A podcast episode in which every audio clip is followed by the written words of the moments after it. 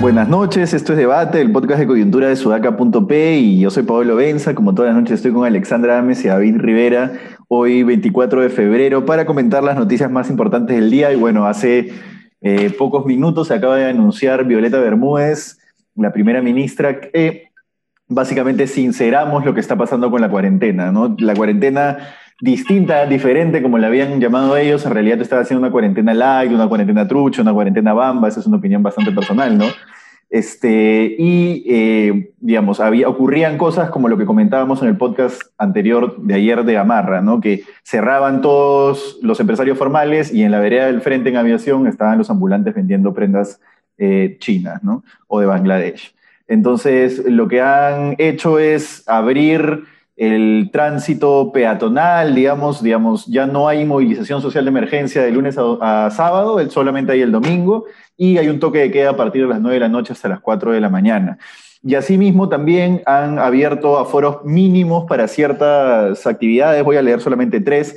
Los, restaurantes van a tener eh, un aforo de 30%, sea en zonas ventiladas o al aire libre. Eh, centros comerciales, conglomerados comerciales, este, eh, y tiendas por departamento y galerías van a tener 20%. Esto debería incluir a Mesa Redonda, Gamarra y todos los emporios comerciales de pequeños empresarios, este, que, bueno, creo que eran los, que más estaban sufriendo. Y eh, van a tener peluquerías eh, y similares, eh, un aforo de 40%, y bueno, artes escénicas al aire libre 20%, etcétera. ¿no? Creo que, en opinión personal, creo que eso es lo más importante de la, de la conferencia. Eh, y, lo importante para mí, y lo único que quiero decir al respecto es que era imprescindible tomar ese paso. Ellos lo están justificando en una desaceleración de los casos, de las muertes y de los casos positivos. Esa es la justificación, justificación que está dando el gobierno. Yo no sé si una desaceleración sea justificación suficiente, pero lo que sí creo que es justificación suficiente y ellos no van a decir es que ya es inviable que cualquier empresa soporte cerrada tanto tiempo por segunda vez. ¿no? Entonces creo que era es lo que tenían que hacer. Es duro decirlo, eh, pues debemos prepararnos para cualquier cosa, podemos, debemos prepararnos para que aumenten los casos nuevamente, para que aumenten las muertes nuevamente. Ojalá que no, ojalá que todos mantengamos la distancia, etcétera. Pero eh, creo que es lo que tenía que ocurrir. Era imposible que la economía del país, y eso está directamente relacionado con el trabajo de la gente, con la comida de la gente, sobreviva si no era dando estas medidas, al menos aligerándolo un poco. No sé cómo lo ven ustedes. Sí, no, ya se veía venir de que esto tenía que quedarse, tenía que abrirse un poco más la economía, eh, sobre todo para los pequeños empresarios, ¿no? Que son los que han estado sufriendo mucho más, quienes de alguna manera en diciembre se levantaron un poquito, estaban empezando a recuperarse y de pronto han vuelto a caer en enero, ¿no? Así que creo que dentro de todo es una buena medida, pero sí me llama la atención, por ejemplo, que eh, no se ha dicho nada eh, respecto a la aplicación del salvaguardas, ¿no? que, fue la, recomendación de Indecopi, ¿no? Para las MIPES y PYMES. Y esto es importante, o sea, no se trata solamente, o sea, esto lo anuncian cuando, un día antes de, no, no sé si hoy día tocaba formalmente los anuncios, no recuerdo, creo que sí, los miércoles son días de anuncios, me parece, pero esto es un día antes de una gran marcha eh, que se estaba convocando, ¿no? Eh, empresarios, particularmente de Gamarra, eh, eh, por, por, ver cerrados sus mercados y por tener esta competencia de alguna manera desleal respecto a las importaciones. ¿no? Entonces, creo que también cae a pelo, digamos, que, que, abran el mercado ahora, pero se están haciendo los locos con una medida importante que es lo que ha recomendado Indecopi para las MIPIMES en, en este momento. Sí, totalmente. Sí, de acuerdo. Eso tiene que ver más con, con la presión que ha habido eh, que claro, no solamente es de la que se, de la, digamos, la que se ha hecho pública a través de los medios, y el gobierno se ha dado cuenta que efectivamente no es sostenible este, el tema del cierre de actividades comerciales y económicas, ¿no? Y eh, esta decisión además es como una señal de lo que, de lo que viene en general, ¿no? Es que lo que ya conversábamos hace, unos, hace, unos, hace unas semanas, ¿no? Que no es sostenible el cierre de actividades comerciales y tanto esta ola como la tercera que tal vez haya, tal vez no vamos a tener unas eh, cuarentenas ni estrictas ni y que, ese, y que ese balance salud-economía en cualquier caso va a comenzar a tirar más para economía que para salud. No porque no importe la salud, sino porque no es sostenible el tema, el tema económico. Sí, eh, y ahí te das cuenta, David, también cómo la cuarentena siempre fue una medida como para ganar tiempo para implementar, ¿no? Ya en este momento que hemos ganado un montón de tiempo, ya cuánto tiempo te metías, 11 meses de pandemia, ya no se trata tanto de ganar tiempo, pues ya se trata simplemente de solucionar, como Ugarte, ¿no? A mí sí me parece bien que este gobierno haya decidido importar oxígeno de Chile. Ya sí, la cagaron, hicieron, lo hicieron muy mal, llegamos a este punto, pero bueno, ahora ¿qué teníamos que hacer? Importar oxígeno hasta que las plantas estén instaladas y la UNI no parece avanzar. Entonces, bueno, hay que traerlo a algún lado y esperemos que eso. Y lo que sí me sorprendió es que Southern, que dijo que no podía producir más oxígeno, ahora se haya puesto la camiseta. Entiendo que no se está poniendo la camiseta con su propia planta porque no, no puede, pero me parece que, que, va a traer oxígeno. Entonces, eso sí es importante. Oye, verdad, a raíz de eso, tres cositas. Solamente es importante el dato de que la curva parece que comienza de contagios y de fallecidos a, desacelerarse, ¿no? Ojalá que, que, en verdad siga así. Este, sobre el oxígeno, eh, hasta ahora el gobierno no responde qué está haciendo con el caso de la UNI. No, y, o sea, diría ser un poquito más firme en contar qué cosa ha pasado, porque aparentemente hay varias irregularidades que no se están conociendo y, imagino que el nuevo ministro de Salud debería ser el primero en, en poner un énfasis en ese tema. Sobre Sauder, como tú dices, Paolo, es es interesante porque en una entrevista que dieron al Comercio hace unos dos sábados, dijeron que no podían producir más oxígeno medicinal, que implicaba mucho tiempo de inversión en plantas y dinero y resulta que ahora sí lo van a poder hacer. O sea, aparentemente había una, había una, había la posibilidad, se están apoyando, es cierto, en una, en una de las fábricas que produce, creo que es Linde, Paolo, Linde se llama la empresa. Es una, sí, Linde eh, la, que es parte de Praxair, creo. Sí, Linde Praxair. Está trasladando sus, sus, sus maquinarias hacia, hacia Sauder para poder hacerlo, pero, pero sí era posible. Eh, y un dato solamente que acaba de publicar Christopher Acosta sobre el tema del oxígeno, el periodista de Latina, que es un periodista de investigación muy serio. Eh, ¿Se acuerdan de la recaudación que hizo un sacerdote en Loreto para instalar plantas de oxígeno allá? Sí. Bueno, lo que dice Christopher Acosta es que esas plantas ya no sirven porque no les dieron el mantenimiento que correspondía. En Loreto, lo ha publicado hoy día. Este, nada, o sea que el drama de la falta de oxígeno sigue por diferentes razones. Desastroso, eh, Ale, antes de que, de que te dé el pase, desastroso. Lo que, lo que comenta Christopher no solo es está mal, sino que es desmoralizante, ¿no? Y a quién quiere apoyar, o sea, ya ni siquiera si te donan la planta, lo único que tienes que hacer es darle mantenimiento, no le das mantenimiento, es, es desmoralizante, además de desastroso, ¿no? Dale, Ale. Ale. Sí, acá estoy. Sí, no, pensé, como habías desbloqueado tu micro, pensé que, ibas a, comentar, entonces pensé que te había interrumpido. Pero nada, hablando de lo que dice, dale, dale, dale. Sí, sí, sí, sí, sí, no, eh, o sea, es que lo que pasa que también me, deja pensando, eh, Paolo, qué hacer, ¿no? ¿Qué hacer? Porque realmente tenemos un estado tan precario y en un momento de emergencia cuando tienes que actuar y no tienes realmente todas las, las herramientas listas para actuar, es bien complejo, ¿no? Y, y, y lo que más me preocupa, Paolo, David, es que no estamos reflexionando lo suficiente, mejor dicho, los tomadores de decisión no están reflexionando lo suficiente como para empezar a plantear las reformas que realmente se necesitan hacer para no volver a tener este mismo problema. Porque crisis vamos a volver a tener, emergencias como estas las vamos a volver a tener sin ninguna duda, pero tenemos que estar más preparados. Y yo lo que no siento es que estemos aprendiendo de todos estos problemas de implementación que estamos teniendo. No, no estamos aprendiendo. Ah, y, un detalle, hablando de crisis, vamos a tener siempre, ¿no? Siempre todos los, todos los años, años más fuertes, años más, más débiles, hay inundaciones en Madre de Dios. No sé si que, vieron que Violeta Bermúdez dijo, hemos declarado en emergencia algunas zonas del país, básicamente por temas climatológicos. Literalmente hay calles en Madre de Dios donde la gente está yendo en, balsas, en, en botes. Entonces, por lo menos una, mención, yo le pediría al gobierno una mención un poco más explícita al tema, ¿no? Es un estado de real emergencia. En la selva el agua trae mosquito, el mosquito trae dengue, entonces probablemente la siguiente crisis ahí sea eh, de, dengue, además que se suma a la de COVID. Entonces, una mención al menos existen, ¿no? Pueden nombrar la región, la provincia.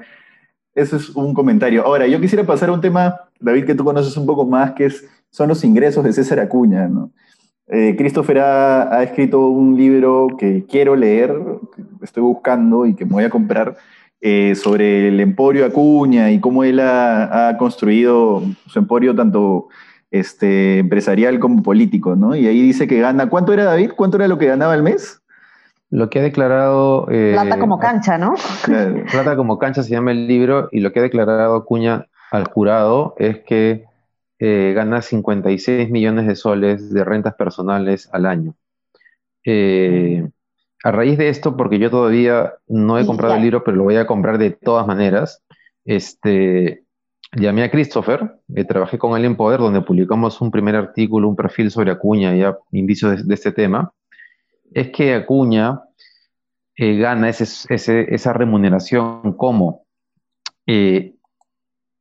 accionista de sus universidades, como funcionario de sus universidades, pero a la vez ha creado empresas que son las proveedoras de las universidades. Entonces, por ejemplo, la César Vallejo alquila una flota de 150 buses todos los años y la empresa que los provee son las empresas de, César Acuña.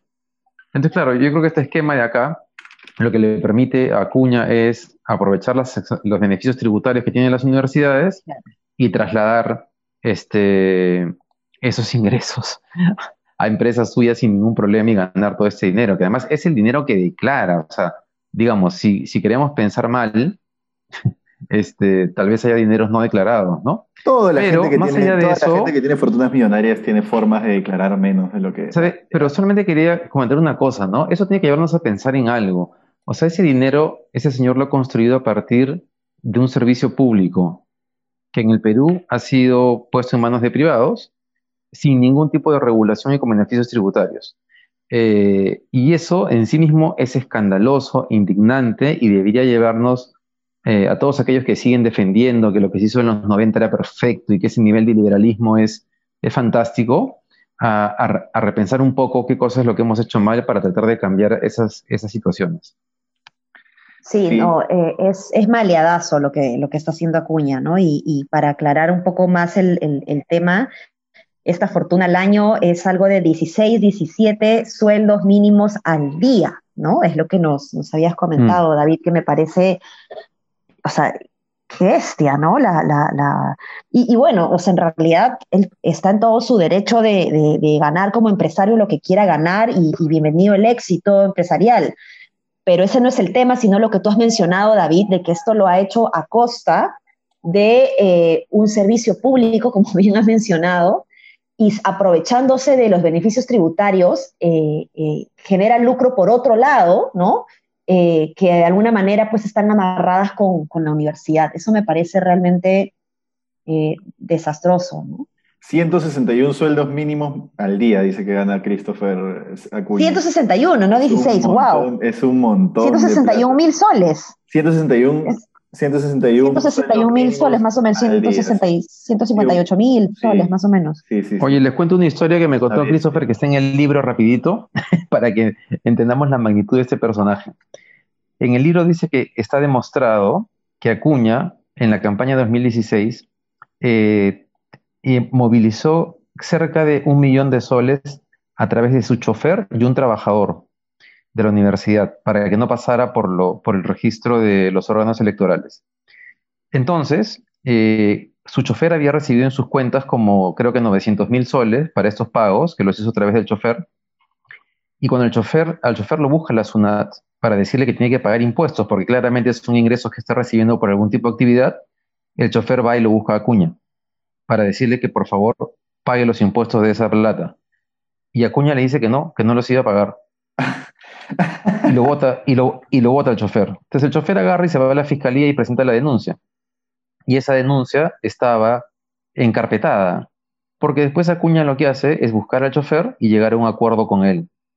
Y le da un billete para que se quede, para que se quede callado y, esa, y ese, esa investigación fiscal termina encarpetada cuando no debió terminar encarpetada por el hecho de, que, además que el chofer se haya, eh, haya decidido no continuar con la, con la declaración, debió ameritar que la investigación siguiese. Pero bueno, si Acuña se maneja así, imaginemos qué cosa hace pues con las fiscalías, este, eh, de la libertad con todo el poder que tiene ahí, ¿no? Pues ahí Acuña es un personaje bien, bien, bien oscuro, ¿no? ¿Cómo funciona la lógica del empresario surgido de la ultraliberalización del mercado? ¿no? Acuña es un producto de las reformas de los 90, el millonario Acuña me refiero, ¿no? Es un producto de las reformas de los 90, el DL882, más los, este, beneficios tributarios que surgieron a partir de ahí, su emporio inicia con una universidad, él no es precisamente el estandarte de la educación universitaria, ¿no? Tiene el, tema de los plagios, etc. Él, digamos que él no es una persona que tú te imaginas haciendo universidad. Él es más un empresario que encontró un hueco donde hacer empresa y e hizo empresa ahí y se volvió millonario. Ya después uno puede decir que tuvo ayudas, no tuvo ayudas, eso es otra cosa, ¿no? Pero, ¿cómo piensa el empresario nacido de la ultraliberalización del mercado de los 90, ¿no? Eso es Acuña, básicamente. Eso es Pepe Luna, eso es este, Joaquín Ramírez, eh, Fidel Ramírez. Entonces, ahí hay un montón de, o sea, ahí hay para entender la psique de Acuña, digamos, la psicología con la que piensa Acuña es la psicología de, digamos, a la que aspiran la mayoría de emprendedores, entre comillas, peruanos, ¿no? Que salen a buscárselas todos los días y a ver si es que se vuelven millonarios como Acuña. Entonces creo que entender, o sea, yo sí quiero leer el libro de Christopher no solo porque seguro tiene datos muy interesantes, sino para poder entender ¿Quién es este personaje que con la justa puede hilar una idea coherente que, te dice el sol sale porque, porque es de día, cosas así, pero que ha hecho millones de soles en base a un negocio que si es que la veías bien, era un negocio en los noventas, con todo lo que tenía alrededor, era un negocio, el negocio universitario, y que ah, tiene cosas como que de pronto no le quiere pagar los, los impuestos al chofer. Entonces, es ver cómo piensas esa alguna es importantísimo, creo. Sí, sí, sí. Y bueno, ahora que, mencionas eh, este tema de los empresarios, cómo surgen a partir de la liberalización, también eh, hay una posibilidad de que esta liberalización, eh, al, haber menos Estado, menos políticas públicas, menos presencia del Estado en lo esencial, en los servicios de calidad, en donde yo empresario me voy haciendo a, mí mismo, pero, no, pero tengo que pagar impuestos, tengo que, pero además tengo que pagar em, eh, educación, eh, salud privada, digamos.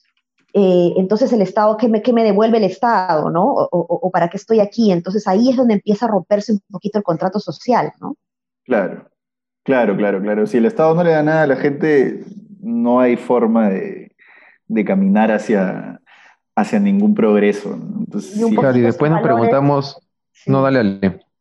No, y estos, después surgen estos valores eh, o sea, el, peruano es muy bueno, el, peruano es muy, ayuda mucho, eh, eh, es muy empático, pero con los suyos, con sus redes, porque en realidad también somos muy egoístas, porque de alguna manera hemos este, crecido a la mala, digamos, ¿no? O sea, a, nuestra suerte, digamos, estamos a nuestra suerte. Mm. Sí, claro, y, eso tiene que ver con un tema que conversábamos hace un tiempo de, de a raíz de unas de estos videos que se hacen para crear sentido de, de nación. Este, pero que claro, mientras eso siga sucediendo es imposible hacerlo, ¿no? Y también se vincula de alguna manera con el tema de la informalidad. Muchos creen que es un tema de costos laborales, pero la verdad es que mientras eh, el Estado no esté en capacidad de proveer algunos servicios esenciales de manera eficiente, efectiva, este, no hay ningún incentivo para que la gente se formalice. No importa que le crece el régimen tributario, que le baja el IR del 30 al 10, ¿para qué vas a pagar el 10 si puedes no pagar nada? O sea. sí, sí. claro, claro, claro. entonces. Eh, estamos entrampados en, ese, punto. Tú le dices a una persona que está vendiendo este, polos en, en, aviación, tú le dices, vas a pagar el 10 y se caja de risa. ¿Por qué voy a pagar el 10? ¿no? Además que tengo que vender en la calle. ¿no? Viene el fiscalizador, me, roba mi mercadería, el Estado es un estorbo, ¿para qué le voy a pagar 10%? Ni uno le quiero pagar, o sea, mejor le pago el cupo a la persona que cuida la cuadra y que me va a defender al menos de los, de los delincuentes, ¿no? Entonces sí, Oye, un poco eso. Una historia cortita de Acuña solamente para entender el personaje ah, como tú planteas, Paolo. Eh, en Poder, Christopher Acosta hizo una investigación sobre él y sacamos algunas, algunas malos manejos que él había tenido, por ejemplo, de cómo aprovechaba recursos de los programas sociales de, Trujillo para beneficiar su campaña electoral. Entonces Christopher consiguió una entrevista, fuimos a su local, unos carros de lujo en las puertas espectaculares además, ¿no? De toda la gente que trabaja ahí. Comienza la entrevista con Acuña y de pronto le planteamos el tema que ya había comenzado a circular en ese momento sobre los periodistas que habían sido contratados por la César Vallejo para hacer charlas, conferencias y que les pagaba un montón de plata. Digamos, ibas a Trujillo un día, dabas una charla, volvías a Lima, te caían tus cinco mil. Así nomás, de arranque por un viajecito y una charla de dos horas, ¿no? Cuéntate unos nombres, pues David.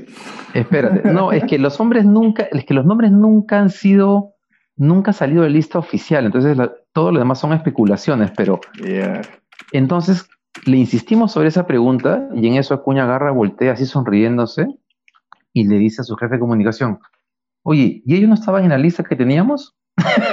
pero así, o sea, no, o sea, el, o sea, no tenían ningún, no le generaba ningún reparo ético este, lo que había hecho, solamente su, su, su respuesta era, oye, hay que meterlos, ¿no? En la lista, ya está. así de sencillo.